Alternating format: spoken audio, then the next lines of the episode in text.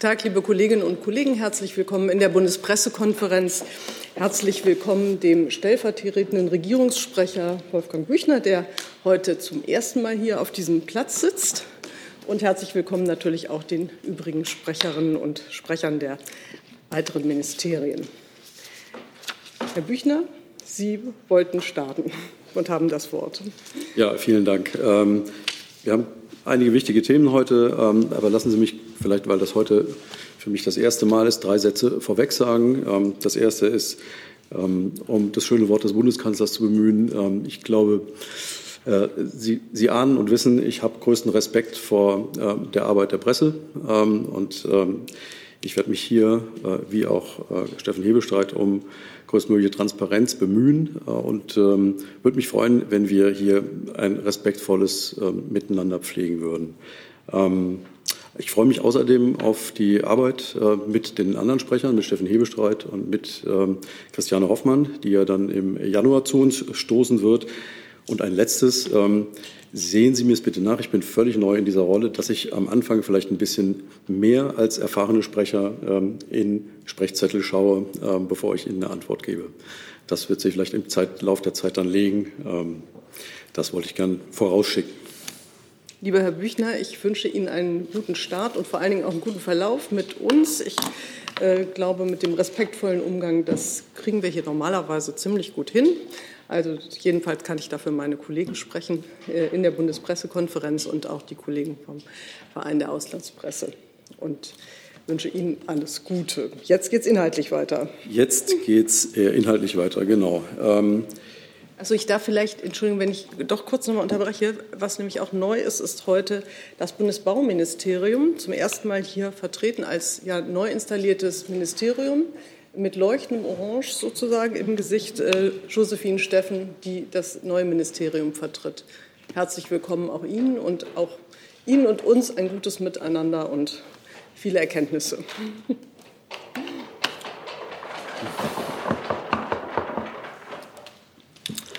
Jetzt geht es inhaltlich weiter, bitte. Dann möchte ich einleitend gern äh, etwas sagen zum ähm, Expertengremium zur Omikron.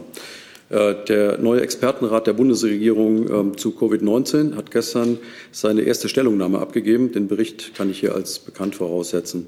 Durch weitreichende Maßnahmen war es uns gelungen, die vierte Welle der Corona-Pandemie in ihrer Dynamik etwas zu bremsen.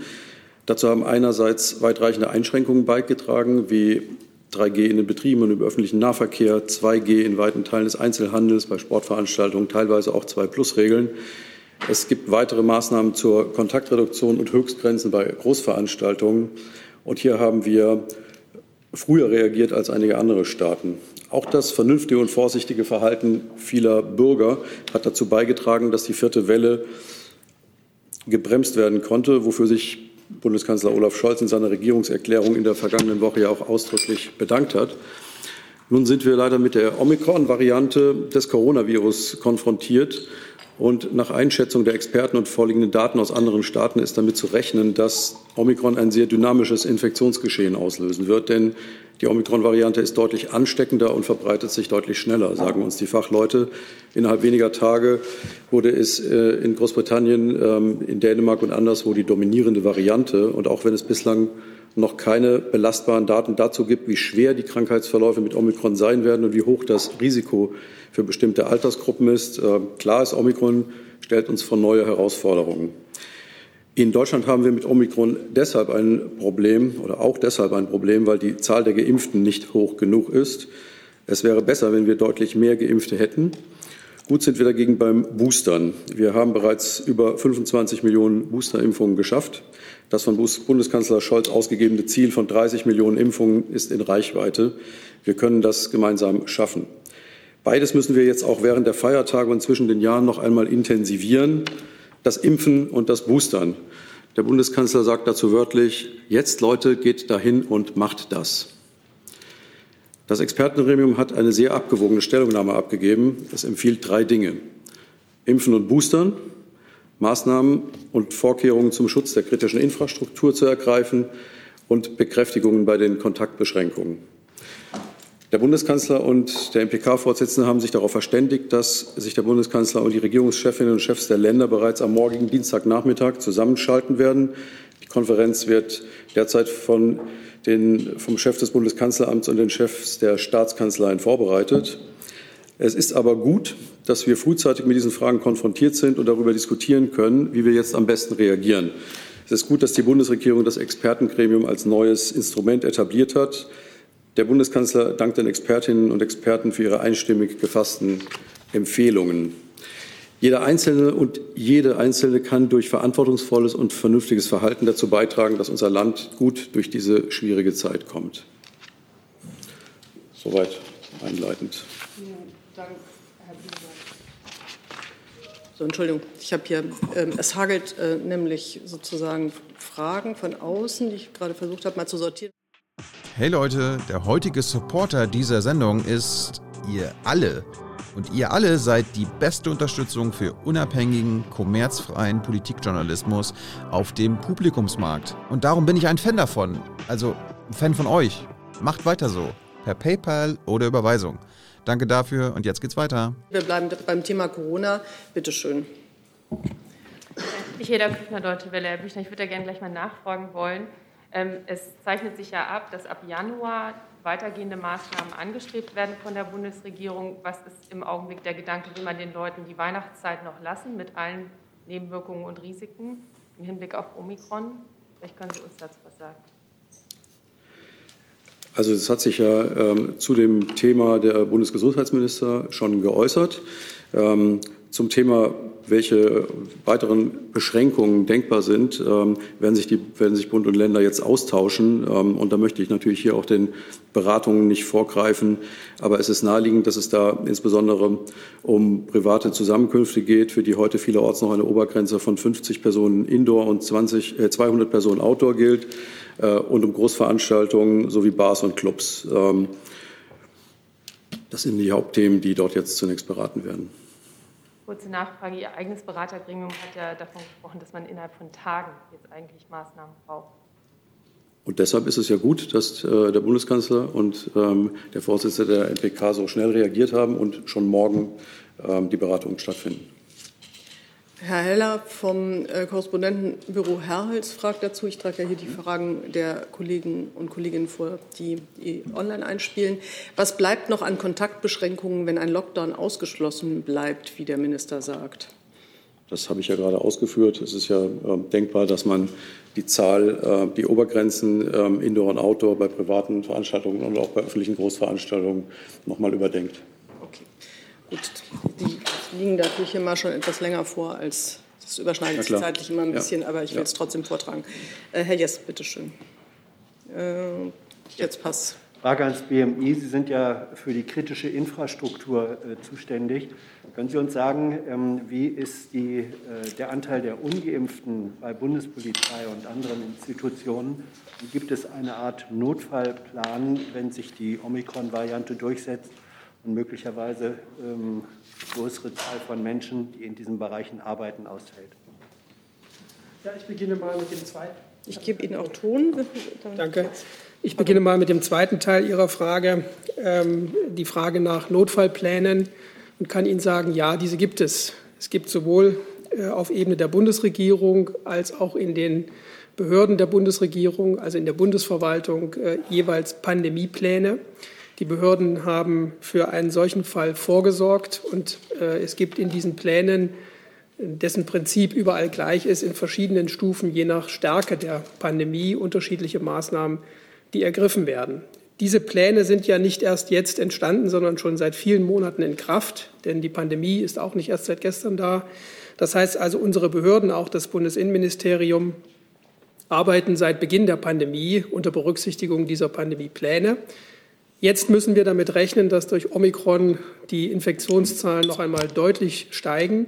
Und deswegen müssen jetzt alle Behörden für sich prüfen, welche Maßnahmen zusätzlich ergriffen werden müssen, damit die Funktionsfähigkeit der jeweiligen Behörde auch unter diesen Bedingungen erhalten bleibt.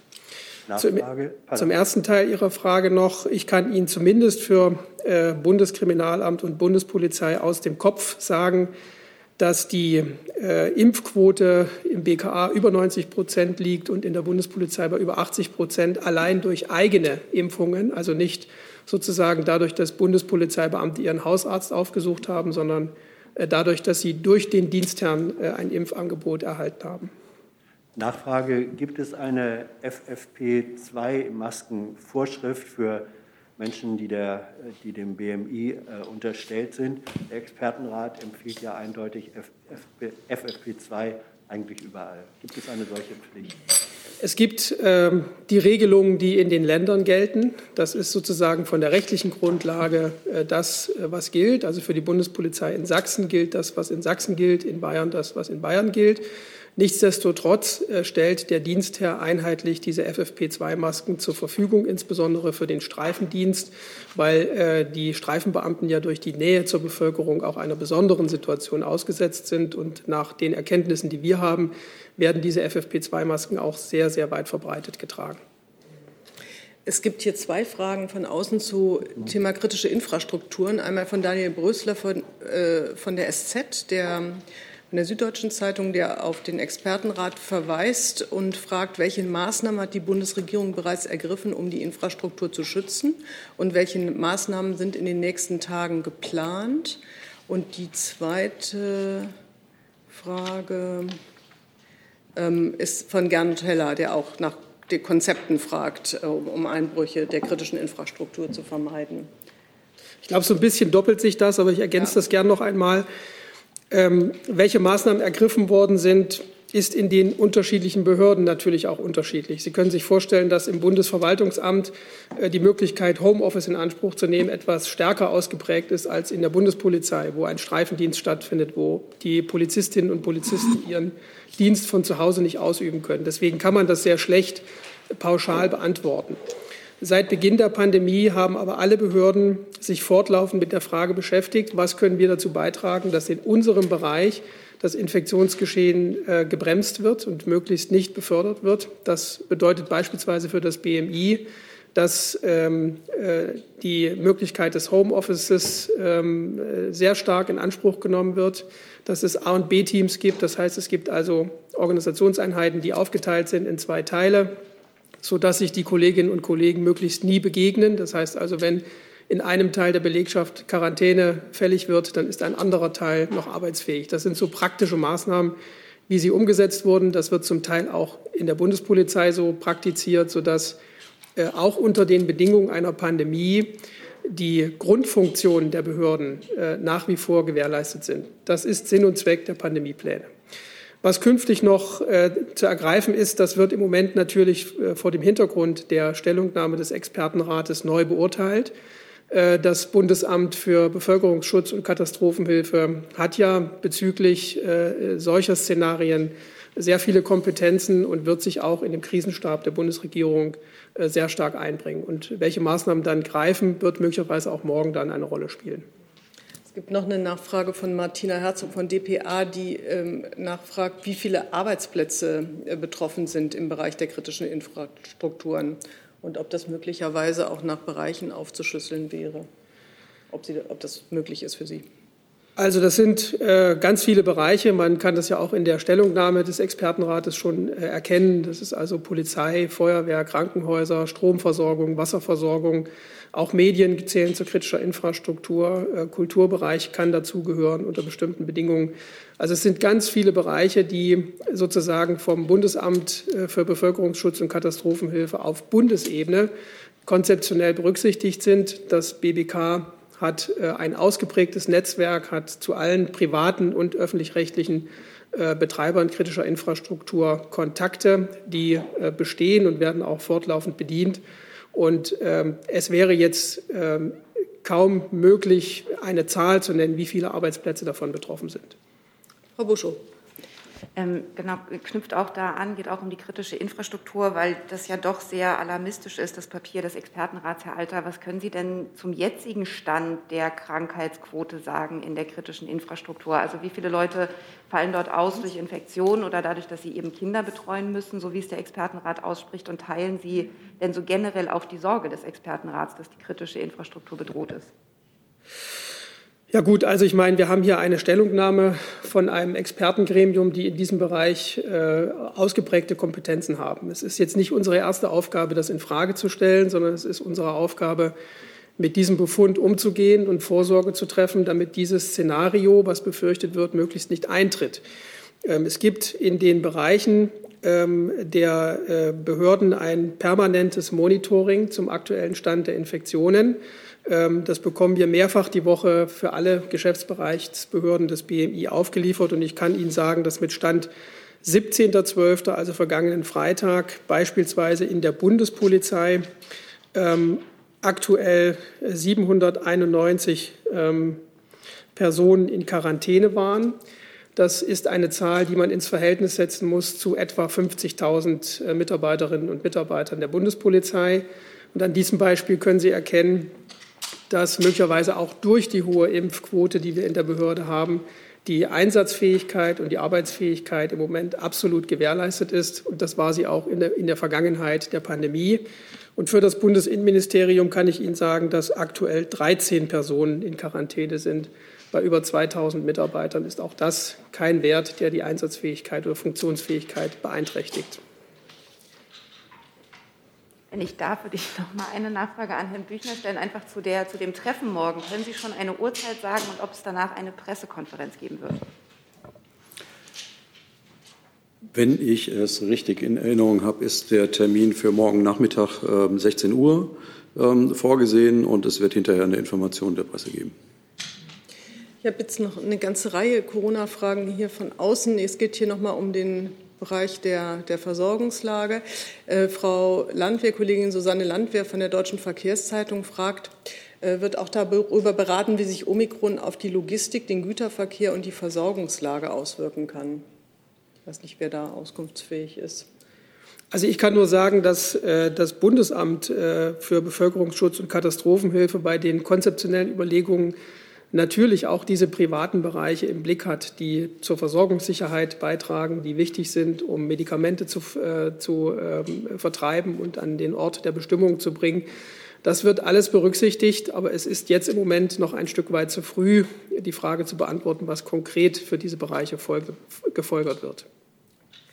Gibt es noch Fragen hier zum Komplex Corona? Dann müsste ich jetzt hier noch einmal schnell durch äh, zügig durchgehen. Es geht äh, noch um Impfungen und es geht unter anderem auch um die Impfung von Soldaten. Ich weiß nicht, ob das Verteidigungsministerium da gefragt wäre. Dann würde ich Sie schon mal bitten zu kommen und frage aber erstmal, äh, rufe erstmal die Frage von William Glucroft von der Washington Post an. Da geht es um Impflieferungen. Bitte erläutern Sie, wie die Bundesregierung noch mehr Dosen aus zum Beispiel Bulgarien erhalten will, äh, bezieht sich auf eine Äußerung des Gesundheitsministers von vergangener Woche, wenn, dort, wenn der Impfstoff auch dort knapp ist und mit einer noch geringeren Impfquote. Das geht wahrscheinlich ans Gesundheitsministerium. Und Sie haben auch Ton jetzt. Ja, der Minister hat ja erwähnt, dass er auf sehr unterschiedlichen Wegen versucht, äh, Impfstoff zu beschaffen. Ähm, eine Möglichkeit ist, das bilateral zu machen bei Staaten, die ähm, Impfstoff nicht verimpfen können und abgeben wollen. Und dazu zählt unter anderem Bulgarien. Aber über den Verlauf der Gespräche kann ich Ihnen keine Auskunft geben. Und Frau Timofeva, wollten Sie sich, also ich rufe die gleich auf, ich wollte nur sozusagen das etwas beschleunigen. Ähm, die Kollegin Timofeva fragt, gibt es in Deutschland derzeit einen, von äh, Ria Novosti fragt, gibt es in Deutschland derzeit einen Mangel an Auffrischungsimpfstoffen und ist ein solcher Mangel zu erwarten? Und sind Sie bereit, den Einsatz oder das Studium äh, russischer Boosterimpfungen in Betracht zu ziehen? Ähm, äh, zum, zum ersten Punkt hat sich, glaube ich, der Minister ähm, breit geäußert. Da habe ich eigentlich nichts hinzuzufügen. Ähm, Boosterimpfung im zweiten Fall, das kann ich mit Nein beantworten. Und ähm, zu den Soldaten gibt es die Frage von Herrn Vollrath von der Wochenzeitung Junge Freiheit. Ähm, für Soldaten gibt es eine Duldungspflicht für Impfungen. Nun ist zu hören, äh, schreibt er, dass sich die Tru in der Truppe dagegen Protest rege und es sollen bereits offene Briefe kursieren mit der Ankündigung, sich nicht impfen zu lassen. Können Sie dies mit korrekten Zahlen, können Sie mit diesen konkreten Zahlen mitteilen, wie viele Soldaten sich einer Impfung widersetzt haben und ob aufgrund dessen bereits disziplinarrechtliche Sanktionen erfolgten. Protesten ist mir. Pardon? Mhm. Tatsächlich ist mir von Protesten äh, nichts bekannt. Ähm, wir gehen ja unverändert davon aus, dass die Impfquote über 80 Prozent liegt bei uns und auch weiter steigen wird. Die Duldungspflicht gibt es seit Ende des letzten Monats und wird ähm, auf Truppenebene umgesetzt. Ähm, es gibt Einzelfälle, die sich ja auch zum Teil nach außen hin auch schon geäußert haben, aber das sind Einzelfälle und zum Einzelfall möchte ich hier nichts sagen. Ähm, allgemeine Proteste sind nicht erkennbar. Frau Küfner. Ich habe nicht konkret dazu, sondern zur Impfung allgemein. Ich, äh, nicht, nicht, in Bezug auf die Bundeswehr. Ähm nee, ich glaube, die Bundeswehr ist durch, oder? Gibt es zur Bundeswehr? Ja. Habe ich nicht gesehen. Ja. Ähm, Entschuldigung, dass ich war jetzt etwas salopp formuliert. Das wollte ich jetzt nicht so, so allgemein verstanden wissen. Ähm, ich habe wahrscheinlich eher eine Frage für, an Herrn Kautz. Ähm, Minister Lauterbach hat ja gesagt, er möchte nicht an Kontingente von Impfstoff, die Deutschland zum Beispiel an COVAX weitergeben möchte, international. Jetzt sind wir ein paar Tage weiter. Ich wollte einfach nur fragen, ähm, ob die, ähm, diese Impfkampagne, die jetzt so hochgefahren wird, bereits absehbar Auswirkungen auf Deutschlands Fähigkeit und Bereitschaft, Impfstoffe in diese internationalen Programme zu geben haben wird. Nein, hat es nicht. Und das Interesse, unser Interesse ist natürlich auch weiterhin, äh, COVAX zu bedienen mit Impfstoffen. Ähm, die Sachen, die wir zugesagt haben, sind auch schon auf dem Weg sozusagen. Also hat das keine, beeinträchtigt das nicht. Aber hat es auch Zusatz, äh, Auswirkungen auf künftige Zusagen? Also gibt es im Augenblick weitere Zusagen oder gibt es die jetzt erstmal nicht? Also das bezog sich auf das, was Sie bislang kennen. Darüber hinaus kann ich Ihnen keine Prognosen geben. Herr Jessen?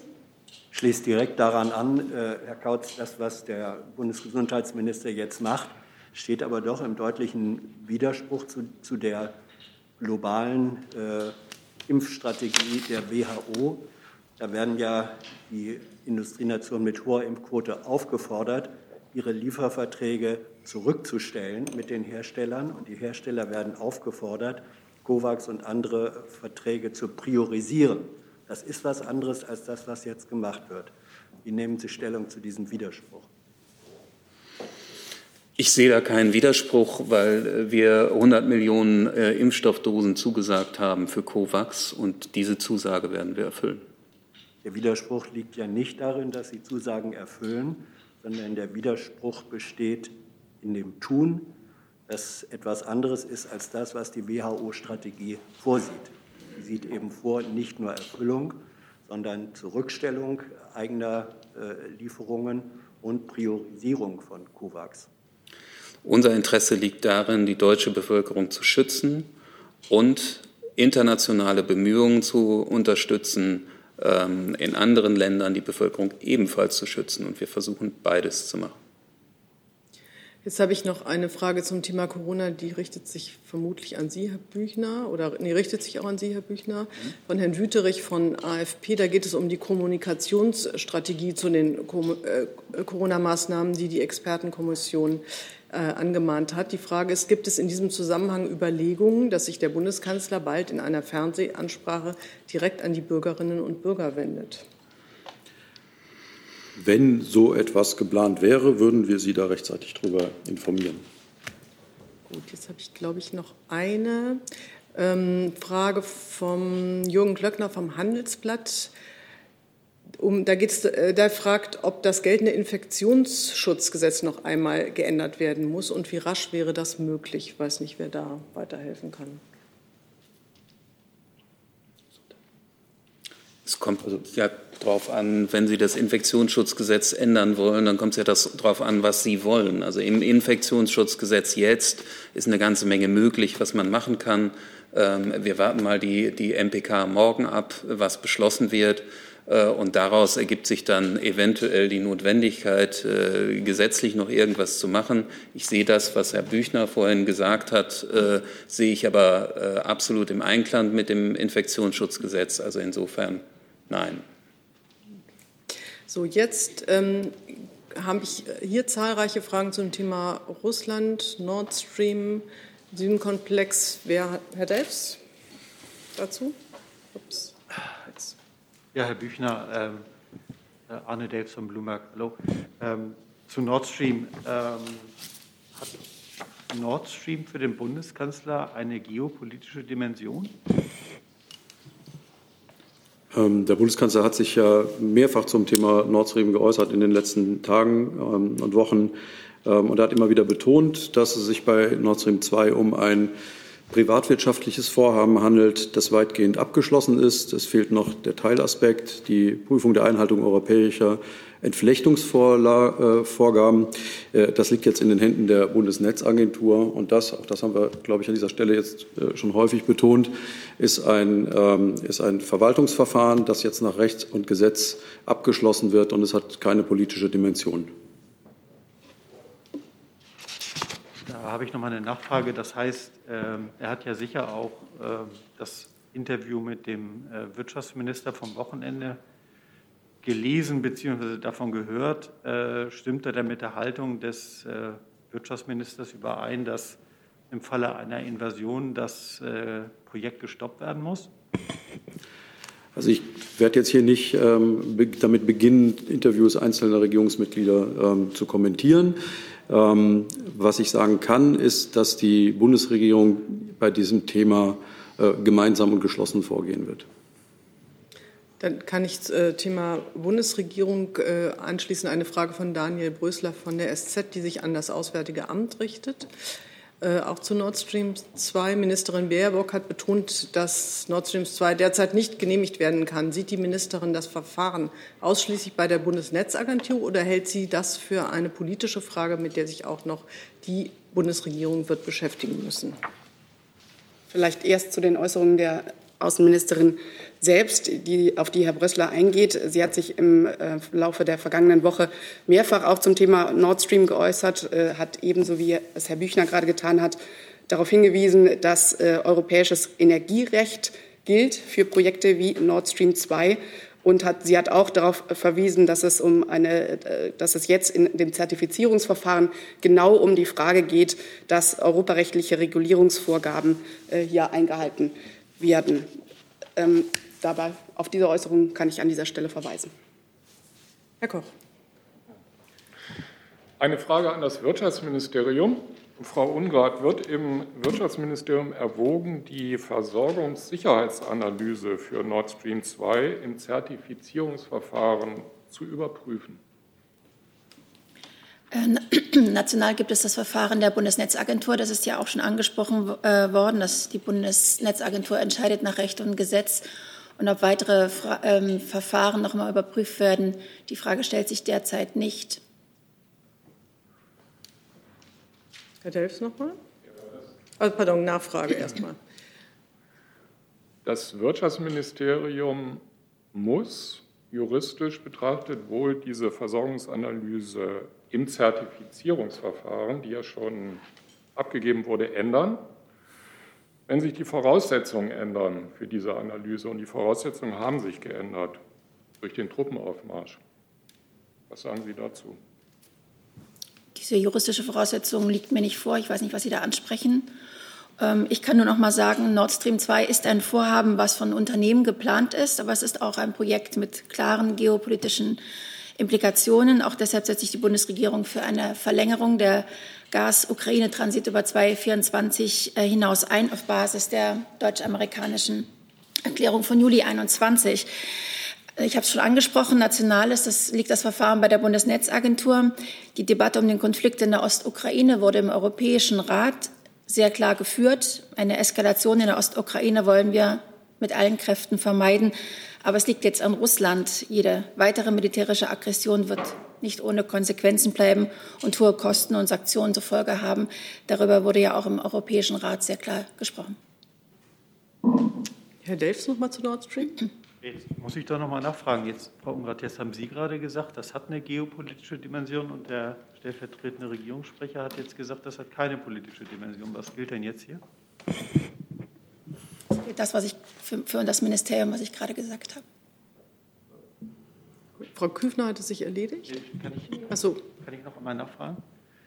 Und ähm, können Sie denn mal sagen, ist es denn rechtlich möglich, diese Sicherheitsanalyse nochmal zu revidieren, äh, zurückzuziehen, zu ändern, anzupassen an die Realität oder das geht? Das, nee, dazu liegen mir keine Erkenntnisse vor. aber das kann man doch klären. Ich meine, das ist doch eine einfache Frage. Ja, aber derzeit liegen mir dazu keine Erkenntnisse vor. Können Sie das nachliefern? Ich kann das versuchen, ja. Das ist ja nicht so. Frau Küfner? Ja, ich wollte auch noch mal danach fragen, Herr Büchner, die, äh, das UE-Repräsentantenhaus erwägt ja auch, den, ähm, die Verschärfung der Sanktionen auch noch weiter ähm, zu fordern. Also es ist offenkundig ein Thema, das ähm, den transatlantischen Partner politisch sehr bewegt. Ähm, kann ein Thema, das den transatlantischen Partner in den USA und Joe Biden bewegt, ein unpolitisches Thema für die Bundesregierung sein? Das ist ja, es ist ja bekannt, dass das Thema insgesamt, sozusagen das Thema Gaslieferung insgesamt ein, ein Diskussionsthema ist. Ähm, deshalb gibt es da, finde ich, auch gar keinen Widerspruch hier ähm, zwischen dem, ähm, was die Kollegin vom ähm, Wirtschafts- und Klimaministerium gesagt hat und dem, was der Bundeskanzler sagt. Ähm, aber was das Verfahren selbst angeht, ähm, möchte ich hier einfach noch mal betonen, ähm, es handelt sich bei Nord Stream 2 um ein Projekt, an dem eine Vielzahl von Investorenunternehmen aus verschiedenen EU-Mitgliedstaaten und anderen Staaten beteiligt sind. Und Bau und Betrieb von Nord Stream 2 unterliegen den geltenden Rechtsvorschriften, wie zum Beispiel den Vorgaben der EU-Regulierung gemäß der im Mai 2019 geänderten EU-Gasrichtlinie und bei der Inbetriebnahme von Nord Stream 2 würde das transportierte Gas in die europäische Infrastruktur integriert. Ähm, das, äh, die Bundesnetzagentur hat dieses Zertifizierungsverfahren vorläufig ausgesetzt. Das ist der Stand der Dinge. Ähm, und äh, dieses Zertifizierungsverfahren selbst ähm, ist keine politische Frage. Kurze Nachfrage. Ist dann die Haltung, ich will es einfach noch mal präzisieren, der Bundesregierung, es gibt einen Automatismus eines rechtlichen Prozesses oder wird man, wie Robert Habeck sagt, über Nord Stream 2 noch reden müssen? Und er meinte politisch reden. Ich habe Ihnen da jetzt, glaube ich, äh, die, äh, die, die Haltung ähm, des Bundeskanzlers und der Bundesregierung ähm, äh, ausführlich erläutert. Herr Ratz, auch zu ähm, Nord Stream? Darf ich noch ganz kurz zu dem Amerikan transatlantischen Element ergänzen, weil Sie das ausdrücklich angesprochen haben, Frau Küchner. Es ist natürlich so, und das haben wir ja hier immer wieder deutlich gemacht, das gilt auch für die neue Bundesregierung, äh, dass wir selbstverständlich mit den Amerikanern uns in weiterhin sehr, sehr engem Austausch äh, zu diesen Fragen, die mit Nord Stream 2 zu, zusammenhängen, in, die, in, engem Austausch stehen. Ich kann Ihnen sagen, dass äh, die Außenministerin ja beispielsweise in Liverpool auch mit ihrem amerikanischen Kollegen Blinken zusammengetroffen ist und dort auch äh, das Thema äh, besprochen hat. Insofern sind uns selbstverständlich alle äh, Argumente, die da auf amerikanischer Seite eine Rolle spielen, bekannt und äh, wir sprechen mit den Amerikanern darüber. Herr Ratz war jetzt auch zu Nord Stream noch. Ja, zu äh, Russland, Ukraine. Ähm, vielleicht an Herrn Büchner und Frau Sasse. Ähm Gibt es denn jetzt noch konkret zu Nord Stream? Weil, weil dann würde ich. Ja, das hängt ja irgendwie zusammen. Ja, ich weiß, dass es zusammenhängt, das ist schon klar. Ich habe hier noch eine ganze Reihe auch Russland-Fragen. Also ähm, äh, ich mache Herr Jessen und dann ähm, komme ich zurück zu Ihnen. So. Herr Büchner, ja. da das Zertifizierungsverfahren, wie Sie sagen, immanent unpolitisch ist, aber in einem eminent hochpolitischen Kontext steht, bedeutet, wenn nach Ende der Aussetzung die Zertifizierung genehmigt werden würde, dass dann Nord Stream auf jeden Fall in Betrieb genommen werden kann oder obliegt das dann noch einmal einer politischen Gesamtbeurteilung, die die Genehmigung dann eben doch aus politischen Gründen nicht real werden lassen würde. Ich verstehe Ihren Versuch, aber da die Frage viele wenn, hätte, würde äh, enthält, äh, ziehe ich mich hier auf den guten Brauch zurück, zu sagen, das ist eine hypothetische Frage, äh, die ich jetzt nicht beantworten möchte. So. Ich stelle sie gerne konkret. Wenn das Zertifizierungsverfahren der Bundesnetzagentur positiv ausfällt, geht Nord Stream 2 dann in Betrieb. Dazu wird sich äh, die Bundesregierung äußern, äh, wenn das so sein sollte. Ähm, und vorher äh, werden wir da keine Spekulationen zu anstellen. Herr Delfs. Ich habe eine Frage ans Wirtschaftsministerium, geht aber auch ans Finanzministerium. Ähm, genau.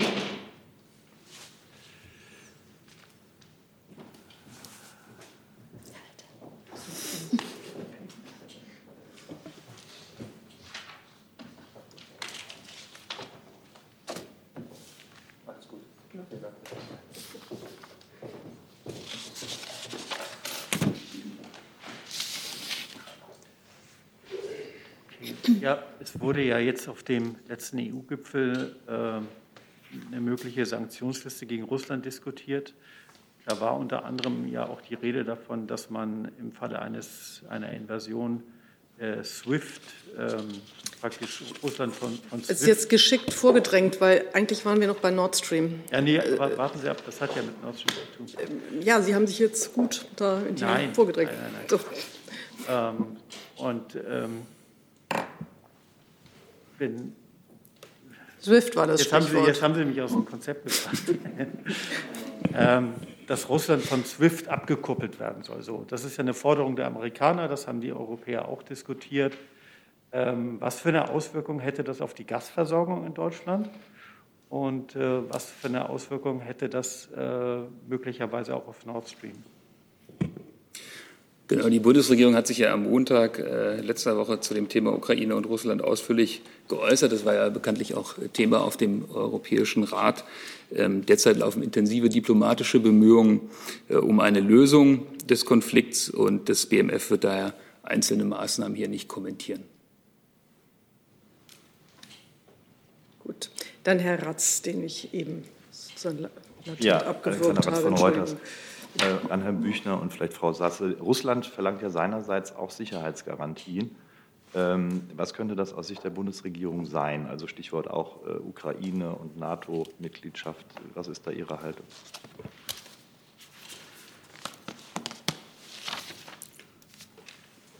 Also bekannt ist, und äh, das kann ich hier gerne noch mal äh, wiederholen, der Konflikt zwischen Russland und der Ukraine kann nur politisch gelöst werden und nicht militärisch. Ähm, die, die, Unabhängigkeit und territoriale Unversehrtheit und Souveränität der Ukraine stehen nicht zur Disposition. Äh, und umso wichtiger sind jetzt ehrliche und nachhaltige Schritte von Russland zu einer Deeskalation. Ähm, hier wurde auch schon mehrfach gesagt, ähm, äh, dass Deutschland bereit ist und, und Frankreich auch, das Normandie-Format wieder aufzunehmen.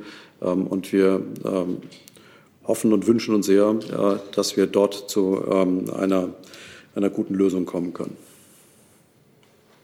Dann kann ich anschließend die Frage der Kollegin Angelina Timofeva von RIA Novostny, die sich auch die, auf die Sicherheitsgarantien und die russischen Vorschläge dazu beziehen. Bespricht Deutschland diese Vorschläge mit den USA auf bilateraler Ebene oder grundsätzlich mit Partnern und Verbündeten auf NATO- und EU-Ebene?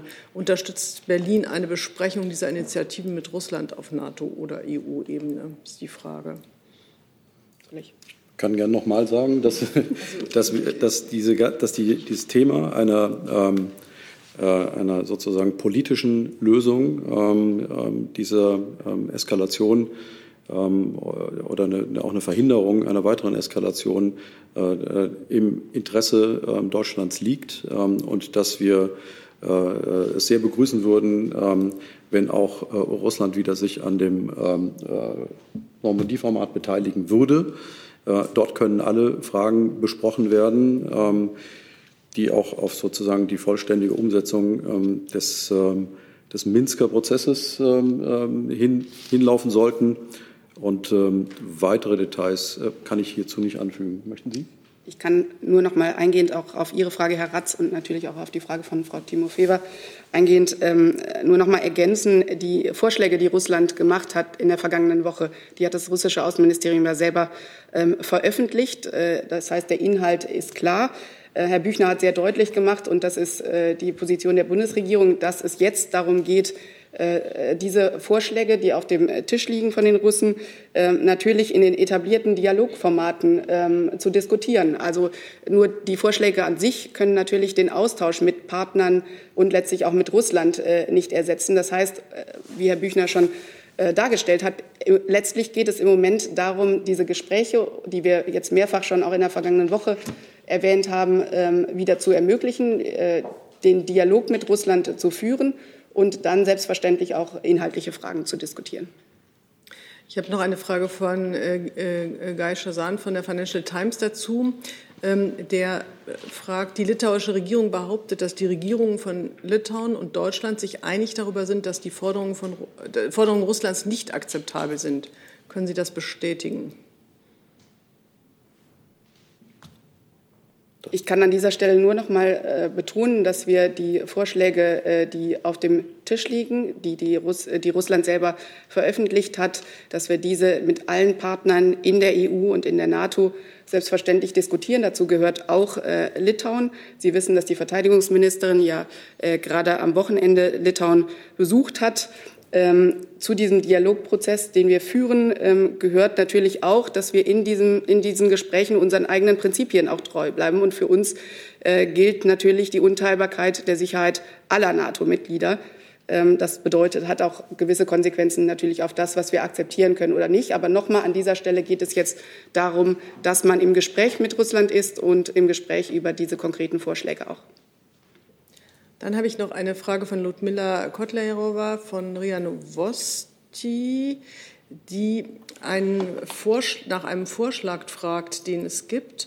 Ähm, für einen Neuanfang im Verhältnis zu Russland haben neulich mehrere ehemalige deutsche Botschafter bei der NATO und bei der OSZE sowie Militärs, insgesamt rund 30 Personen, eine hochrangige NATO-Russland-Sicherheitskonferenz in der Tradition KS, des KSZE-Prozesses vorgeschlagen, möglicherweise für zwei Jahre. Gegenseitige Drohgebärden müssten dann für zwei Jahre für, für die Dauer der Konferenz eingefroren werden, so der Vorschlag. Was hält Bundeskanzler Scholz von solchen Vorschlägen? Auch der ehemalige Russlandbeauftragte Gernot Erler hat äh, der Kollegin zufolge die Idee unterstützt. Ähm, das kann ich, ich kann tatsächlich an der Stelle ähm, nur noch mal sagen, äh, es gibt ein etabliertes Format, ähm, das Normandie-Format. Ähm, es gibt äh, die Möglichkeit, dort Gespräche zu führen äh, und alle Themen dort auch wieder aufzunehmen. Ähm, und ähm, das ist im Moment äh, das vorrangige Ziel äh, der Bundesregierung und ihrer Partner international. Gibt es weitere Fragen noch zu diesem Komplex Russland? Das scheint mir nicht der Fall zu sein. Dann habe ich Herrn Schulz äh, zum Thema Afghanistan. Russland noch? Ja. ja. Äh, die Frage ginge ans Verteidigungsministerium.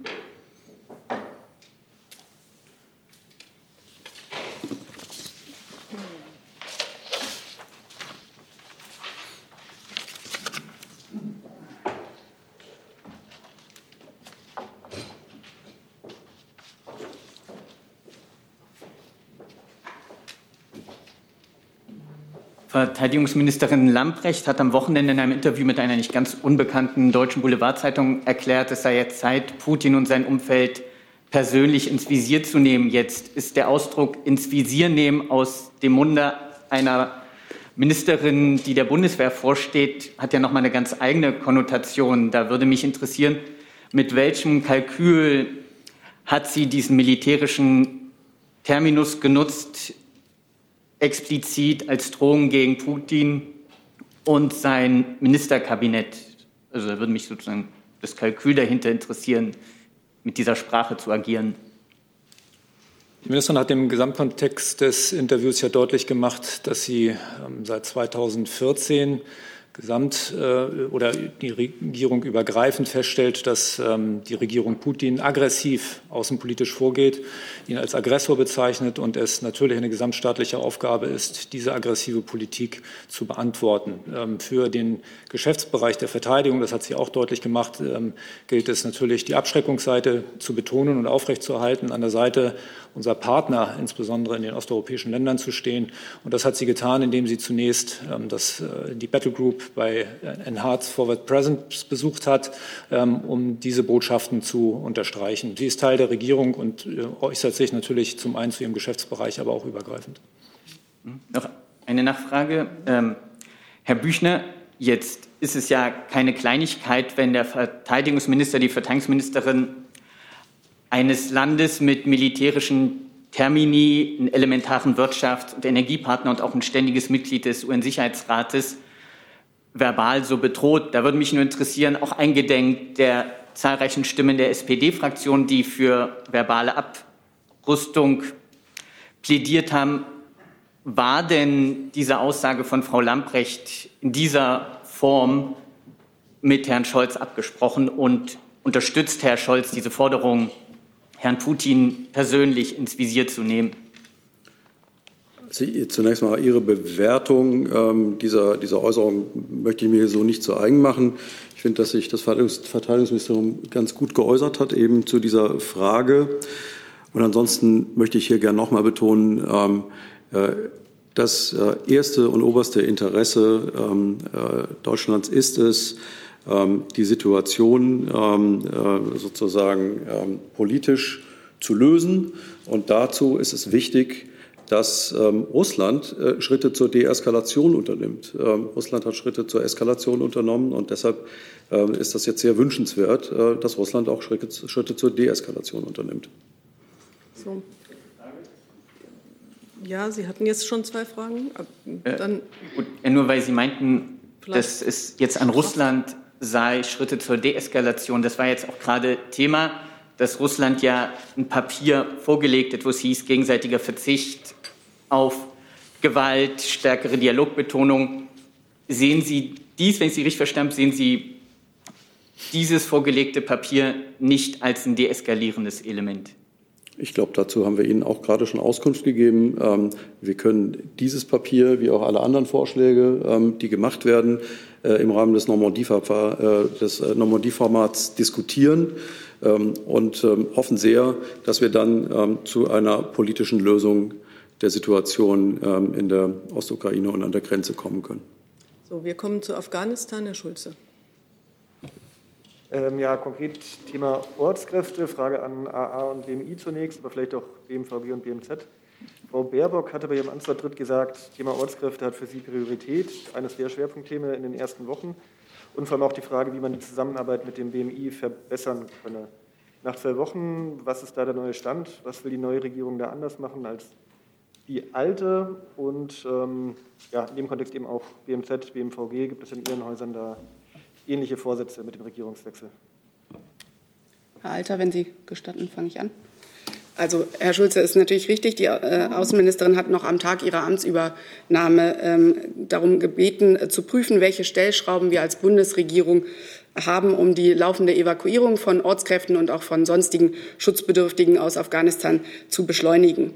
Ähm, sie hat darüber auch in den letzten äh, Tagen und äh, seit ihrem Amtsantritt ähm, beispielsweise mit der Innenministerin ähm, äh, gesprochen. Beide sind sich einig, dass, dass wir hier Fortschritte erreichen wollen. Herr Alter kann darauf vielleicht nachher selber noch mal eingehen für das Innenministerium.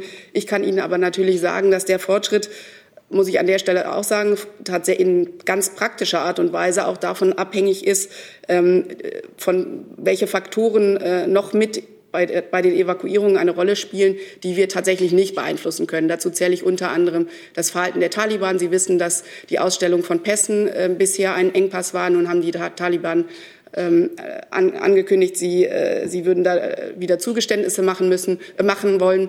Ähm, wir, wir müssen natürlich sehen, wie sich das in der Praxis beispielsweise auswirkt. Also es gibt Faktoren außerhalb unserer Kontrolle, aber die Faktoren, äh, über die wir die Kontrolle haben, ähm, die das kann ich an der Stelle noch mal wiederholen, die bemühen wir uns tatsächlich äh, zu verbessern. Und ähm, zusätzlich hat, ist ja auch im Koalitionsvertrag beispielsweise ein humanitäres Aufnahmeprogramm äh, vorgesehen, ähm, was umgesetzt werden soll. Insofern gibt es da sehr praktische Ansätze, ähm, äh, nicht nur der Außenministerin, sondern der Bundesregierung insgesamt. Äh, was äh, Ihre Frage angeht, äh, was sich da inzwischen getan hat. Seit Amtsantritt sind ja noch nicht ganz so viele Tage vergangen, aber ich kann Ihnen sagen, dass die Bemühungen selbstverständlich der gesamten Bundesregierung weitergehen, äh, Ortskräfte zu, äh, aus Afghanistan ähm, in Schutz zu bringen und auch natürlich sonstige Schutzbedürftige zu evakuieren. Ähm, diese Bemühungen hat es in der Vergangenheit gegeben, die gibt es weiter. Die Ministerin will diese Bemühungen, wie gesagt, intensivieren. Und äh, wir verfolgen da als Bundesregierung einen Ansatz, dass alle Ressorts zusammenarbeiten. Das heißt, äh, wir arbeiten anhand von mit, mit, konkreten Vorschlägen wie dem Aufnahmeprogramm, wie äh, Charterflügen, die es in der Vergangenheit äh, gegeben hat, weiter daran, diese Evakuierung möglich zu machen. Ja, ich kann zunächst mal nicht bestätigen, dass die äh, Zusammenarbeit zwischen BMI und AA sich verbessern müsste. Die beiden Ministerien haben seit Beginn, Entschuldigung, seit Beginn der Evakuierung sehr gut miteinander zusammengearbeitet. Nur die Rahmenbedingungen sind eben ausgesprochen schwierig und da muss man äh, sozusagen schauen, welche Schritte man verantwortungsvoll gehen kann. Ich kann aber bestätigen, dass was die Kollegin gerade gesagt hat, dass bereits in den letzten Wochen mehrere Gespräche dazu stattgefunden haben, um äh, noch weiter voranzukommen. Es ist ja auch bisher schon einiges erreicht. Also seit August ähm, sind äh, mehr als 10.000 Menschen ja schon in Deutschland eingereist, davon mehr als die Hälfte Ortskräfte und Familienangehörige. Das ist immerhin etwas, aber richtig ist auch, wir sind noch nicht am Ende des Prozesses angekommen und die beiden Ministerinnen reden darüber, äh, was man tun kann, um das zu beschleunigen. Haben Sie noch eine Nachfrage? Sonst habe ich hier noch eine Nachfrage zu Afghanistan. Äh, eine, eine hätte ich. Ähm, also stimmt ja, es gibt die äußeren Faktoren, was machen die Taliban? Da ist die Bundesregierung äh, nicht allein handelnd. Aber dann ist noch die Frage, es, gibt viele Betroffene, die noch auf Antwort warten, auf ihre Aufnahmeanträge, Gefährdungsanzeigen, wie auch immer. Ähm, können Sie da denn schon sagen, bis wann diese Menschen mit Antworten der Bundesregierung rechnen können? Ja, das ist jetzt, also zumindest aus Sicht des BMI, das ist immer so ein bisschen schwierig. Äh, Sie stellen im in den Raum, es gibt viele Leute, die noch keine Antwort haben. Das kann man in dieser Allgemeinheit äh, kaum beantworten. Wir haben jedenfalls im BMI die Situation, dass diejenigen Anträge, die uns zur Entscheidung vorgelegt werden, äh, in der Regel innerhalb weniger Arbeitstage beantwortet werden. Also weniger als eine Woche gibt es da eine Entscheidung und insofern müsste man sich die Fälle konkret anschauen. Das kann ich jetzt von hier nicht bewerten. Ich kann noch zu dem Punkt ergänzen, der heute ja auch in den Medien eine Rolle gespielt hat, äh, der Punkt der Familienzusammenführung. Auch da ist uns bewusst, dass es da einen Rückstau gibt, der unter anderem auch mit, der, mit den Entwicklungen in Afghanistan in den letzten Monaten zu tun hat. Aber auch da sind wir ähm, wirklich mit Kräften darum bemüht, das Verfahren zu beschleunigen. Es gibt inzwischen beispielsweise die Möglichkeit, den Antrag auf Familienzusammen, äh, Familiennachzug nicht nur in unserer Botschaft in Islamabad oder in Neu-Delhi zu stellen, sondern an allen unseren Auslandsvertretungen in der Region.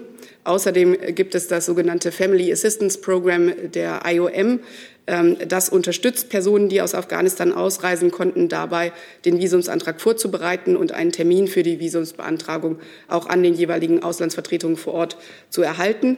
Außerdem gibt es äh, die, die, klare Weisung an unsere äh, Auslandsvertretungen, ähm, ihren Ermessensspielraum, den sie bei der Visavergabe haben, äh, weitestgehend auszunutzen, gerade wenn es um äh, Fragen von Sprachkenntnissen äh, und anderen äh, für die, für die Visavergabe entscheidenden Faktoren angeht. Daniel Lücking von Neuen Deutschland, der Tag, fragt äh, zu der ähm, Bemerkung, die Sie ja auch schon gemacht haben, dass die Taliban äh, jetzt wieder Pässe ausstellen, äh, wie Sie die Situation an, einschätzen, an einen Pass zu gelangen, ohne sich selbst zu gefährden und welche diplomatischen Bemühungen es derzeit gibt zum Schutz dieser Personengruppen. Also uns ist natürlich bewusst, und das haben wir in der Vergangenheit hier an dieser Stelle auch immer wieder deutlich gemacht, dass äh, die Passbeantragung und auch die Passausstellung eines der Nadelöhre ist bei den, äh, bei den Evakuierungen und dass das natürlich äh, gerade für gefährdete Personen äh, ein, ein, Element ist, was äh, sie besonders in Gefahr bringt. Ähm, gleichzeitig ist es so, ähm, dass wir an Lösungen ganz praktischer Art arbeiten, äh, zum Beispiel, dass wir mit den Nachbarländern, mit einigen Nachbarländern ähm, Afghanistans darüber sprechen, ob vielleicht auch andere Ersatzpapiere akzeptiert werden. Ähm, es geht insgesamt auch darum, dass wir mit den Taliban darüber sprechen, eben dieses konkrete Problem der Passausstellung ähm, zu beheben. Und äh, die Gespräche haben ja einen gewissen Erfolg erzielt, wenn man zumindest den Angaben der Taliban von heute Glauben schenken kann. Auch da äh, ähm, hängt es noch davon ab, natürlich, ob sich das auch in der Praxis bewährt. Aber es gibt diese Ansätze und wir sind weiterhin darum bemüht, äh, diese Ansätze auf diplomatischem Weg konsequent weiter auszubauen. Bevor wir zum Thema Bundesbank kommen, würde ich noch mal äh, kurz in Polen bleiben. Da fragt äh, der Kollege Schimanski von der Deutschen Welle, das polnische Parlament hat letzte Woche eine Gesetzesänderung verabschiedet, die die staatliche Förderung für die deutsche Minderheit in Polen kürzt. Es handelt sich um Mittel für die Förderung des Deutschunterrichts an den Schulen. Es ist offenbar eine politische Entscheidung der polnischen Seite. Wie bewerten Sie diese Maßnahmen und hat die Regierung in Berlin vor, darauf irgendwie zu antworten? Ich kann Ihnen an dieser Stelle nur sagen, dass wir die Maßnahmen zur Kenntnis genommen haben und sowohl der Bundeskanzler als auch die Außenministerin ähm, waren ja äh, bereits in Warschau und haben dort Gespräche geführt. In diesen Gesprächen ähm, wurde, soweit kann ich, glaube ich, gehen an dieser Stelle, das Thema unter anderem angesprochen. Herr Eckstein. Ja, es, äh, aus Regierungskreisen ist bekannt geworden, dass es einen Personalvorschlag für den Posten des Präsidenten der Bundesbank gibt. Herr wenn Büchner, Sie ganz, wenn Sie ganz kurz noch ähm, den, den Platzwechsel hier ah, ja, ähm, gerne. Ähm, abwarten, dann kann man kurz. Ich hatte deshalb hatte ich das mit der Bundesbank schon mal aufgerufen, in der Hoffnung, dass sich was bewegt. so. Herr Joachim Nagel soll diesen Posten übernehmen. Eine Frage an Herrn Büchner und auch an Herrn Kolberg. Können Sie etwas zu der Personalie sagen? Ja, in der Tat. Ich kann bestätigen, dass äh, Bundesfinanzminister Christian Lindner den Volkswirt Joachim Nagel als neuen Präsidenten der Deutschen Bundesbank vorgeschlagen hat. Das Kabinett wird voraussichtlich am Mittwoch, also am 22.12.2021, darüber beraten. Möchten Sie das ergänzen? Ja, das ist der Stand. Noch eine Nachfrage. Im Frühjahr 2022 wird ja auch der, läuft die Amtszeit der Vizepräsidentin aus. Gibt es dahingehend schon Überlegungen? Beispielsweise wird die FDP hier ein Vorschlagsrecht haben, also das Bundesfinanzministerium. Wie üblich äußern wir uns zu Personalien dann, wenn das ansteht. Ich habe dazu eine Frage von äh, Henrike Rosbach. Äh, die äh, nach der Genese der Entscheidung ähm, fragt, ähm, Joachim Nagel zum nächsten Bundesbankpräsidenten zu machen. Hat das Kanzleramt sein vereinbartes Vorschlagsrecht genutzt oder war das eine Kollegiumsentscheidung, fragt sie. Ich kann das, was ich gerade gesagt habe, leider nicht ergänzen. Ja, da äh, haben sich die Koalitionsspitzen ja auch schon zu geäußert, wie das Verfahren ist. Dem habe ich hier nichts hinzuzufügen. Gibt es weitere Fragen zur Bundesbank? Das scheint mir nicht der Fall zu sein. Dann habe ich, glaube ich, Herrn Warwick noch mit einem anderen Thema.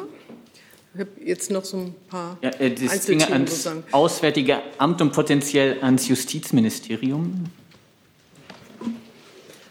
Vielleicht können Sie das Thema schon mal sagen, dann können das wir uns schon mal ein bisschen äh, gedanklich darauf ein vorbereiten. T-Lizenz. Ähm, Sieht sich denn die Bundesregierung noch an das europäische Übereinkommen zum grenzüberschreitenden Fernsehen ECTT gebunden? Und wie schätzt das Auswärtige Amt und das Justizministerium die Gültigkeit der Lizenzvergabe Serbiens für ein RTTV-Sender in deutscher Sprache mit Hauptproduktions- und Sendestandort in Moskau ein?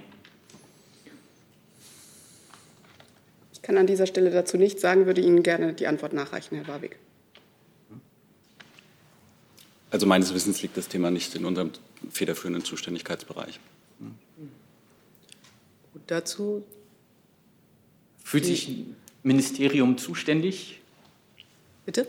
Ich habe nur gefragt, ob sich noch ein Ministerium zuständig fühlt in der Causa.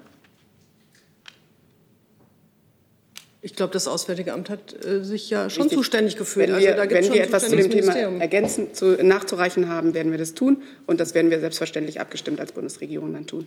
Okay. So. Äh, dann noch, apropos Nachfrage, da steht noch was vom Montag aus, wenn ich da ganz kurz nachfragen könnte. Ja, ich habe auch noch weitere Fragen. Okay. Ähm, dann würde ich jetzt mal die Runde machen, weil Herr Kliss, den habe ich hier fast vergessen. Entschuldigung. Alles, alles. Vielen herzlichen Dank. Es geht ums Wochenende. Äh, am Wochenende gab es bei einem Drittligaspiel, und das geht an Herrn Alter, ähm, eine Spielunterbrechung erst und dann ein Spielabbruch, äh, weil ein Spieler vom VfL Osnabrück rassistisch von einem Zuschauer beleidigt worden ist. Ich würde ganz gern von Ihnen wissen, weil Sie doch immer noch, also das Innenministerium ist ja immer noch für den Sport zuständig, oder? Äh, ob, ähm, wie Sie das bewerten, diesen Signal des Spielabbruchs und ähm, wie Sie das bewerten, Rassismus in deutschen Fußballstadien. Ist das nach wie vor ein großes Problem? Vielen Dank. Ja, das, was wir am äh, Wochenende gesehen haben rund um dieses Fußballspiel, insbesondere die Reaktionen auf diesen Vorfall, den wir natürlich uns nicht wünschen, sind äh, vorbildhaft. Wir haben gesehen, dass äh, alle wesentlichen Beteiligten ähm, sich ganz entschieden gegen diese Form von Beleidigung gestellt haben. Die Polizei hat ein Ermittlungsverfahren eingeleitet. Der Schiedsrichter hat das Spiel abgebrochen. Die Fans haben sich ganz entschieden äh, gegen diese Form der Fankultur, wenn man das überhaupt so nennen kann, gestellt. Ähm, Rassismus äh, wird äh, aus Sicht des Sportministeriums in jeder Form zurückgewiesen. Sport ist etwas, was für Fairness und Respekt steht. Das sind die Werte. Und insofern ist diese Reaktion, die wir da beobachtet haben, nur zu begrüßen. Eine Nachfrage noch. Haben Sie eine Botschaft an den beleidigten Spieler? Wir sehen diese Situation exemplarisch für viele andere Situationen, die in der Gesellschaft stattfinden. Menschen, die ähm, andere Hautfarbe haben, werden oft äh, Opfer von Diskriminierung und rassistischen ähm, Anfeindungen. Das ist äh, zutiefst zu bedauern. Die Bundesinnenministerin hat äh, ja zu Beginn ihrer Amtszeit schon gesagt, dass der Kampf gegen Rechtsextremismus, damit meint sie natürlich auch der Kampf gegen Rassismus, für sie eine der obersten Prioritäten hat. Und ähm, ich will zunächst einmal nur dabei bleiben zu sagen, das, was dort passiert ist, äh, insbesondere von Seiten der Fans, dieses deutliche Signal, äh, das ist etwas, was wir uns, äh, uns in deutschen Fußballstadien wünschen. Dazu sehe ich keine. Dann habe ich könnte vielleicht noch, ähm, ja, wenn ich darf, ergänzen, ähm, dass die Staatsministerin für Integration ähm, sich dazu noch äußern. Ähm, sie sagt, äh, gestern wurde erstmals in Deutschland ein Spiel im Profifußball wegen eines rassistischen Vorfalls abgebrochen. Im Fußball gilt wie überall sonst in unserer Gesellschaft kein Platz für Rassismus. Klare Verstöße brauchen klare Kante. Der Schiedsrichter Nikolaus Winter und VfL Osnabrück haben die konsequent richtige Entscheidung getroffen. Der Sport muss für Fairness, Toleranz und einen respektvollen Umgang miteinander stehen. Du sag mal, Kira, ganz unter uns, du bist die Jüngste hier? Ja. Warum arbeitest du hier eigentlich? Na, weil wir das beste Journalismusformat in Deutschland sind und weil hier keine Werbung läuft. Und woher kommt die Kohle für dein Gehalt? Per Banküberweisung oder PayPal von den Leuten, die uns zuschauen oder zu hören. Wie das geht? Seht ihr in der Podcast-Beschreibung. Gut, dazu sehe ich jetzt keine weiteren Fragen. Dann habe ich noch eine Frage zu Ägypten. Die kommt äh, nochmal von William Bluecroft von der Washington Post. Äh, haben Sie eine weitere Stellungnahme zu dem Prozess bzw. Urteil der politischen Häftlinge, fragt er. Wir haben dazu in der vergangenen Woche ähm, eine Sprechererklärung veröffentlicht und auf die muss ich an dieser Stelle verweisen. Ja, ist auch kein weiterer Kontext äh, hier gegeben. Es geht Jetzt, um den Fall Al-Bakr. Ja, ja, ist, ich vermutete das, aber es war so. Ähm, Herr Warwick, Sie hatten noch eine Nachfrage. Äh, äh, wollen noch mal ein, Thema, ein neues Thema aufrufen? Ich habe noch eine Frage angemeldet, die würde ich dann vielleicht. Ganz nach Belieben. Leuchten, leuchten. Ah ja, das wäre gut, bitte. Ja.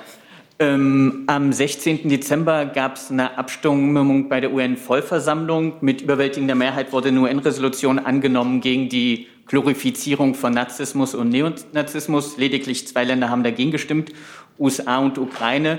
Deutschland hat sich allerdings enthalten. Da würde mich interessieren, was waren die Beweggründe auch angesichts einer gewissen historischen Pfadabhängigkeit äh, dieses Landes?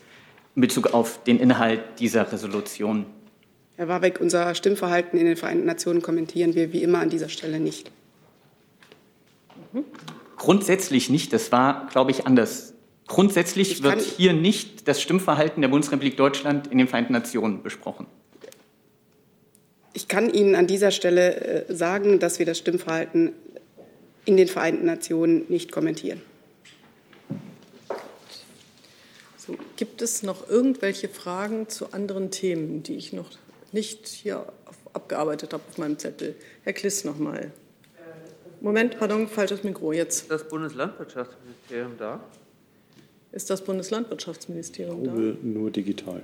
Nur digital ist das da. Das ist ja sehr bedauerlich. Okay. Ähm, aber nee, ich, Sie stellen Sie doch mal Ihre Frage bitte. Wenn es digital ähm, vorhanden ist, kann es ja vielleicht reagieren. Ab kommendem Jahr ist das ähm, sogenannte Kükentöten ja verboten. Und ich hätte vom Bundeslandwirtschaftsministerium gerne gewusst, wie Sie das einschätzen, gerade in Bezug auf die Wettbewerbsfähigkeit deutscher Geflügelzüchter im europäischen Kontext. Gibt es dazu möglicherweise noch Nachfragen, die dann auch gleich digital beantwortet werden könnten? Das sieht mir nicht so aus. Ich habe, glaube ich, keine weiteren Fragen. Bevor wir jetzt uns aber jetzt verabschieden, verabschiedet sich Herr Kolberg und hat ja. das Wort.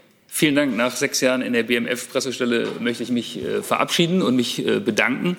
Ähm, erstmal beim Team im BMF. Äh, ohne die Unterstützung äh, wäre es hier nicht möglich gewesen, einigermaßen unfallfrei äh, Ihre Fragen zu überstehen. Ich möchte auch äh, mich bei Ihnen bedanken fürs Fragen, fürs Nachfragen, fürs Erklären.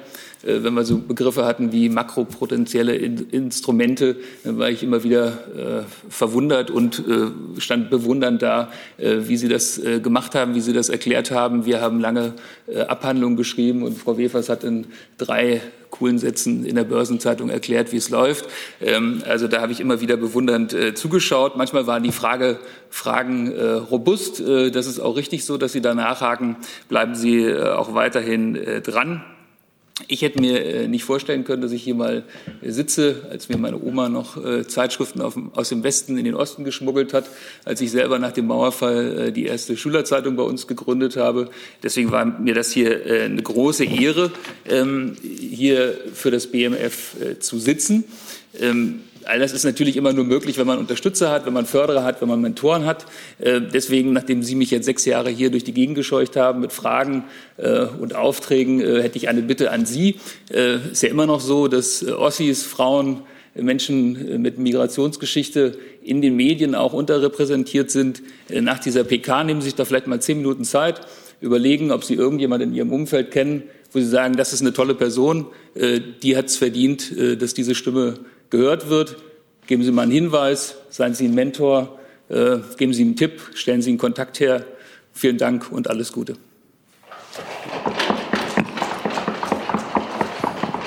Vielen Dank, Herr Kolberg. Ich äh, freue mich ja, dass eigentlich diese Ossi-Wessi-Diskussion doch eigentlich jetzt langsam mal erledigt ist, oder?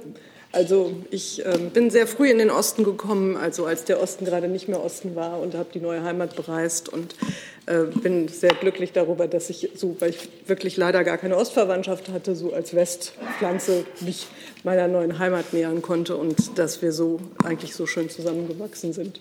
Äh, vielen Dank, dass Sie hier waren, dass Sie äh, unsere Fragen beantwortet haben. Wir wissen natürlich auch, äh, dass äh, auch jeder, der beste Sprecher nicht alles sagen darf, was er gerne sagen möchte. Und ähm, wir wünschen Ihnen alles Gute, wo immer es jetzt auch, wo immer die Reise jetzt auch weiterhin hingeht.